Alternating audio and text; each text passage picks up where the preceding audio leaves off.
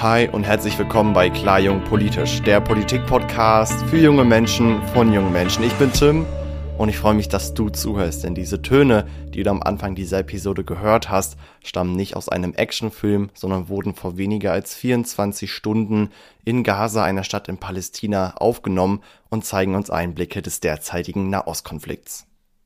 Und genau über diesen Konflikt soll es in dieser heutigen Episode gehen.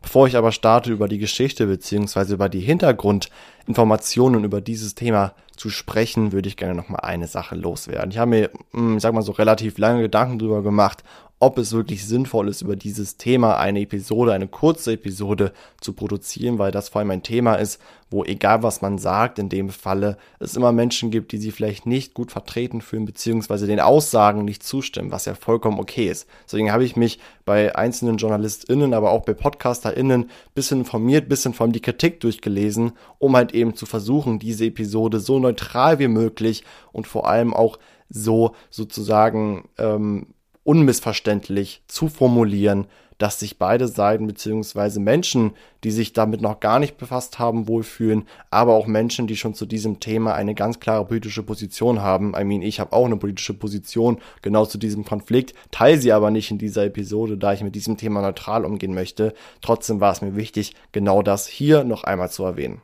I mean, auf anderer Seite bin ich auch kein Journalist oder so. Das heißt, wenn ihr euch wirklich komplett und exakt mit diesem Thema befassen sollt, sucht euch bitte irgendwie irgendwelche Beiträge von irgendwelchen Medien etc. Mir geht es einfach nur in dieser Episode darum, dir die Geschichte näher zu bringen, dir diesen Konflikt kurz zusammenzufassen, denn ich muss ehrlich sein, ich war in den letzten Tagen wirklich ziemlich lost, als es über dieses Thema ging, weil man aus den verschiedenen Ecken die verschiedensten Informationen bekommen hat und ich habe mir wirklich vor einigen Tagen eine Person gewünscht, die das kurz zusammenfasst und einfach mal raushaut. Deswegen dachte ich mir, komm Tim, du bist jetzt die Person und du redest jetzt einfach mal zehn Minuten genau über diesen Konflikt, beziehungsweise jetzt sind so noch ein paar Minuten, die noch übrig bleiben bleiben, so gesehen. Deswegen würde ich vorschlagen, starten wir direkt mal. Dieser Konflikt ist ja zurzeit auch sehr, sehr, sehr präsent in der Medienwelt. Und wenn du meistens Medienre Medienberichte verfolgst, hörst du öfters den Begriff Nahe Osten bzw.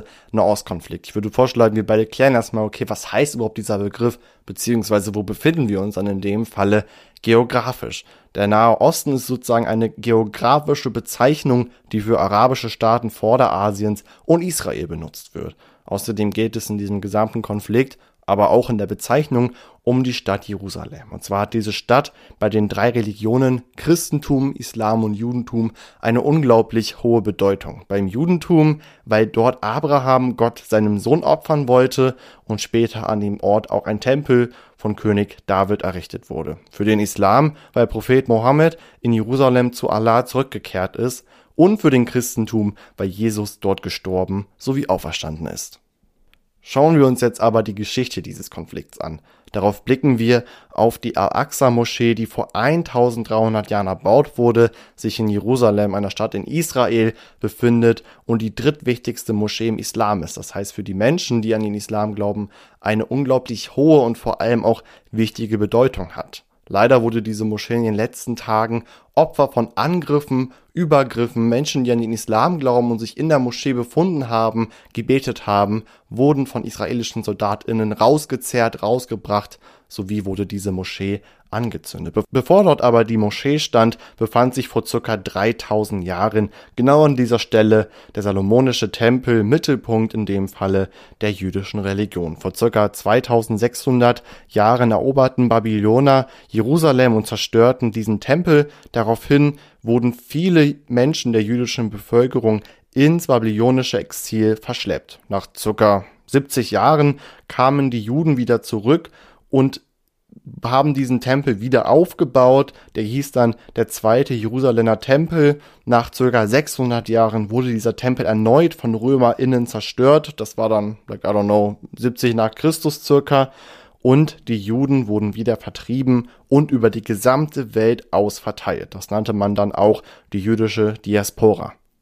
Nach vielen hundert Jahren stieg der Wunsch der Juden nach einem eigenen Land. Am besten in Anführungsstrichen da, wo sie hergekommen sind, haben die meisten dann gesagt. Die Tatsache war aber, dass genau in diesem Gebiet zu diesem Zeitpunkt mehrheitlich PalästinenserInnen lebten. 1918, nach dem Ersten Weltkrieg, erlaubte dann Großbritannien, die das Gebiet in diesem Zeitpunkt noch verwaltet haben, den Juden einzuwandern, beziehungsweise sich dann halt eben auch einzuimmigrieren. Nach dem Holocaust, also dem Zweiten Weltkrieg, kamen Hunderttausende Juden aus der ganzen Welt nach Palästina, um sich halt eben dort auch rein zu immigrieren. Das heißt, es war auf einmal ein unglaublich großer Menschen, ähm, eine, eine, eine unglaublich große Menschenmarsche, die dann Masse, die dann genau auf dieses Stück Land zugewandert ist. Darauf ähm, begannen Streitigkeiten beziehungsweise Ausschreitungen zwischen PalästinenserInnen und Juden, weil der Streit irgendwann eskaliert ist, gab es einen Beschluss der UN, also der Vereinten Nationen, dass sozusagen äh, Palästina in zwei Staaten aufgeteilt wird. Ein Staat für die eingewanderten Juden, der andere für die PalästinenserInnen und das galt seit dem 14. Mai 1948. Die PalästinenserInnen empfanden das als ungerecht. In der gleichen Nacht gab es Demonstrationen, Übergriffe etc. Und in der gleichen Nacht griffen arabische Nachbarländer am 14. Mai Israel an. Israel gewann dann diesen Krieg und seit da an gilt bzw. galt in dem Falle dieser Konflikt. Jetzt fragt man sich natürlich, okay, diesen Konflikt gibt es schon etwas länger. Ich habe ja auch davor gesagt, schon seit Jahrzehnten existiert dieser Konflikt. Es ist ja wichtig zu wissen, dass es ja nicht nur seit schon zwei Monaten ist, sondern wirklich schon eine Sache von Jahrzehnten. Jetzt fragt man sich aber, okay, jo, aber warum werden jetzt Raketen von A bis B geschossen und Menschen werden getötet, Menschen werden verhauen, verletzt etc. Das hat tatsächlich zwei ganz große Gründe. Der eine Grund ist das palästinensische Dorf Shirk Shara, das sich im besetzten Ost-Jerusalem befindet, in dem halt eben palästinensische Familien leben, die jetzt gezwungen werden, ihre Häuser zwangszuräumen. Das ist alles zurückführend auf einen Beschluss eines Bezirksgerichts dort vor Ort, was sozusagen nachdem jüdische SiedlerInnen sich darauf berufen haben, diese Häuser, die ihnen laut ähm, vielen, vielen Jahren zustehen, wieder zurückhaben zu wollen. Das heißt, dadurch werden jetzt diese Familien, die schon seit vielen, vielen Jahren leben und auch schon ihre vorherigen Generationen dort gelebt haben, werden jetzt zwangshaft aus diesen Häusern rausgeschmissen. Es droht vielen PalästinenserInnen dort vor Ort die Obdachlosigkeit und vor allem auch eine, eine, eine untergehende Existenz.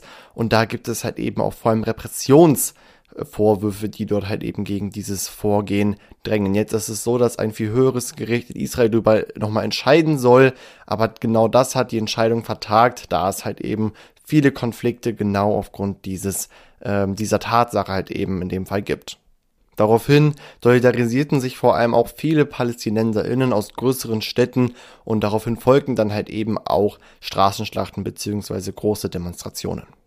Eskaliert ist das aber alles am darauf folgenden Jerusalem-Tag, wo die jüdische Bevölkerung den Sieg des Sechstagekriegs sozusagen gefeiert hat und es dann halt eben auch zu Ausstreitungen zum Beispiel an dieser Al-Aqsa-Moschee gekommen ist, wo bis zu 300 PalästinenserInnen durch die Gewalt von israelischen PolizistInnen und SoldatInnen verletzt wurden. Daraufhin gab es eine Reaktion der Hamas, wie sie von der Europäischen Union bezeichnet wird, als terroristische Organisation, die sich persönlich selber als Verteidigung der PalästinenserInnen sehen und die dann halt eben daraufhin militärisch auf diese, ähm, auf, auf, auf diese Aktionen von Israel und der Unterdrückung der PalästinenserInnen, die auf jeden Fall vorhanden ist, reagiert haben.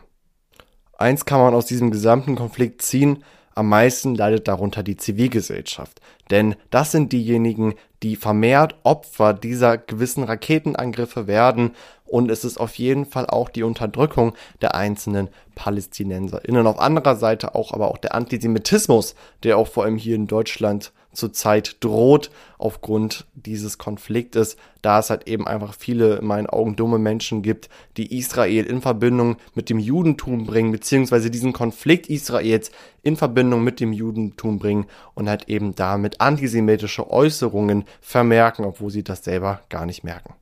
Das heißt, wenn wir nochmal alles zusammenfassen, was wir gerade eben in dieser Episode besprochen haben, wir kennen die Geschichte dieses Konfliktes, wir kennen die Auslöser dieses Konfliktes, wir wissen, okay, diejenigen, die am meisten unter diesem Konflikt leiden, sind die unterdrückten PalästinenserInnen, aber auch die Zivilgesellschaft auf beiden Seiten, die Opfer dieser perversen Angriffe sind, so gesehen. Und was auch von mir ganz wichtig ist, dass man schaut, wenn man über diesen Konflikt redet, dass man nicht irgendwelche Sachen, die nicht zusammengehören, miteinander vermischt und somit die falschen Menschen beziehungsweise die falschen Gruppen in dem Falle kritisiert. Ich hoffe, dir hat diese Episode gefallen. Bitte melde dich bei mir beziehungsweise bitte gib mir Bescheid, falls ich im Laufe dieser Erklärung irgendwas gesagt hat, was dich verletzt hat beziehungsweise was dich nicht ganz gut vertreten hat oder deine Ansichtsweisen etc. Ich bin immer gespannt auf Kritik. Hoffe, dir hat diese Episode gut gefallen, hat dir viel weitergeholfen genau bei diesem Thema.